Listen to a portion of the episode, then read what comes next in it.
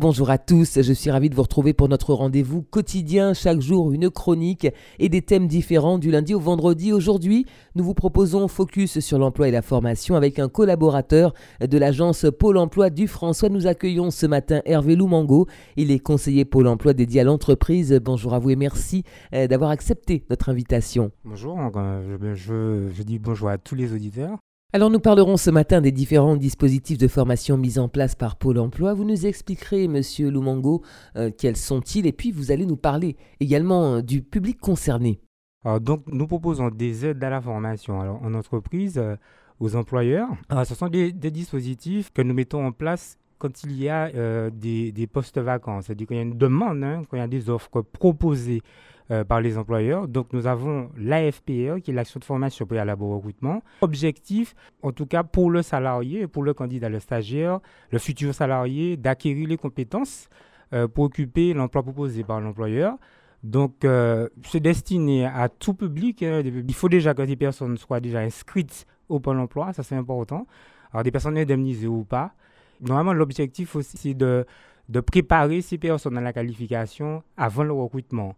Donc, comme ça porte son nom, AFP, Action de formation par le recrutement, c'est-à-dire que la personne, quand l'employeur dépose une offre d'emploi au Pôle emploi, euh, nous mettons en place euh, une action de formation avant le recrutement. Nous définissons effectivement déjà quel type de formation que cette personne a besoin avec l'employeur et le futur salarié. Mais pendant, la formation, cette personne est stagiaire de la formation professionnelle. Cette personne n'est pas encore euh, en activité. Elle n'a pas encore signé de contrat. Le contrat vient par la suite. Euh, ça veut dire que la personne, ce salarié qui est recruté pour éventuellement ce poste, il n'a pas besoin forcément d'avoir des compétences euh, préacquises pour la fonction en question, ou bien quand même il faut avoir un certain, une certaine connaissance, un minimum de connaissances? Alors, pas, obligatoirement. C'est-à-dire qu'en fait, je vous donne un exemple. Ah, c'est-à-dire que si par exemple une secrétaire, il y a un employeur qui cherche une secrétaire et que peut-être que ça fait un moment, c'est-à-dire que cette personne effectivement n'a pas travaillé ou encore il y a des logiciels euh, internes à l'entreprise que cette personne ne maîtrise pas, alors nous mettons en place soit une aide à la formation ou encore euh, une aide au tutorat effectivement pour accompagner cette personne, pour que cette personne puisse être véritablement prête effectivement à occuper l'emploi proposé par l'employeur par rapport à la durée, surtout, ce qui est important, de la formation. Alors, cette formation dure 400 heures. Alors, c'est équivalent à deux mois et demi. Hein. c'est à temps plein, 35 hein, heures par semaine. Alors, pendant la formation, cette personne, comme je disais tout à l'heure, cette personne est stagiaire de la formation professionnelle. Et à l'issue de cette formation, euh, nous faisons un bilan avec l'employeur, c'est important. Euh, et ensuite, euh, cette personne, à l'issue du bilan, si c'est positif, cette personne a effectivement a pu acquérir toutes les compétences. Là, à ce moment-là, l'employeur signe un contrat de travail pour le, pour le candidat. Alors, vous souhaitiez également nous présenter une, un second dispositif de formation? Oui, alors, il y a aussi la préparation opérationnelle à l'emploi individuel ou encore en collectif. Alors, c'est-à-dire que c'est le même, c'est le même principe, hein, c'est, la même, c'est, le, c'est le même objectif, c'est la même durée. Alors, simplement, ce que j'ai oublié de dire tout à l'heure pour la FPR, pour que. Alors, nous mettons en place une FPR quand l'employeur dépose une offre d'emploi de, en CDD de 6 mois, en, contrat à durée déterminée de 6 mois minimum ou à, à 11 mois maximum. Alors, voilà, pour la POI, à ce moment-là, l'employeur dépose une offre d'emploi en CDD de 12 mois ou encore en CDI, en contrat à durée indéterminée. Mais bon, là, sur la POI, nous pouvons faire appel, par contre, à des organismes de formation externe. Alors la formation est financée euh, par le Pôle emploi, mais aussi par l'OPCA de l'entreprise en cofinancement. C'est-à-dire que s'il manque effectivement en termes de coût de la formation, euh, par rapport à ce que le Pôle emploi propose, si effectivement il, y a un complément, alors l'OPCA peut intervenir, l'OPCA de l'entreprise peut intervenir pour le financement de la formation.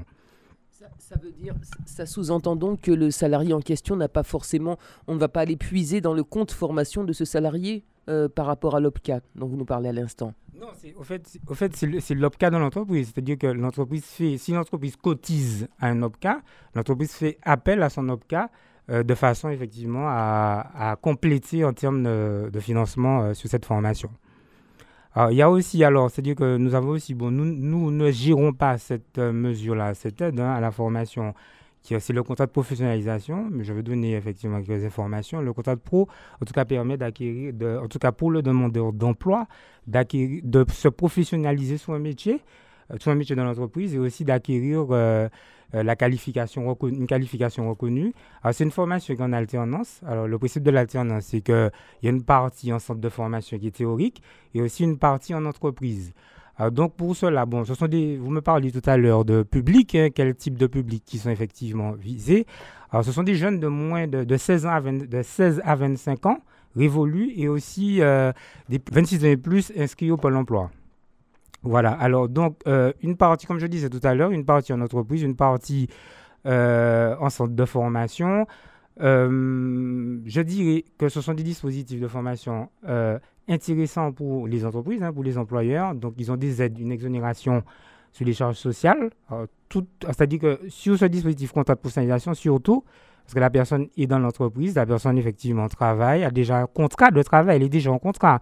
Contrairement à ce qu'on de, ce qu'on parlait tout à l'heure, où là, c'était une, une préparation effectivement à la qualification, mais au fait, ces personnes-là étaient stagiaires de la formation professionnelle. Contrairement au contrat de pro, où cette personne a déjà signé un contrat de travail. On vous remercie, Monsieur Loumango, Hervé Loumango. On rappelle que vous êtes conseiller Pôle emploi euh, dédié à l'entreprise. Et puis, vous nous présentiez ce matin euh, les dispositifs formation. J'en profite pour rappeler euh, que si vous n'avez pas eu l'occasion d'écouter intégralement cette chronique, elle se retrouvera sur le site internet radiosudest.com dans les podcasts. Donc, radiosudest.com, podcast. Et puis, vous recherchez euh, cette, cette, chronique, cette émission, et puis vous pourrez réécouter donc euh, toutes les informations qui nous ont été données par Monsieur Lou Mango. Merci encore à vous d'avoir répondu à notre invitation. C'est la fin de cette chronique Focus sur l'emploi et la formation.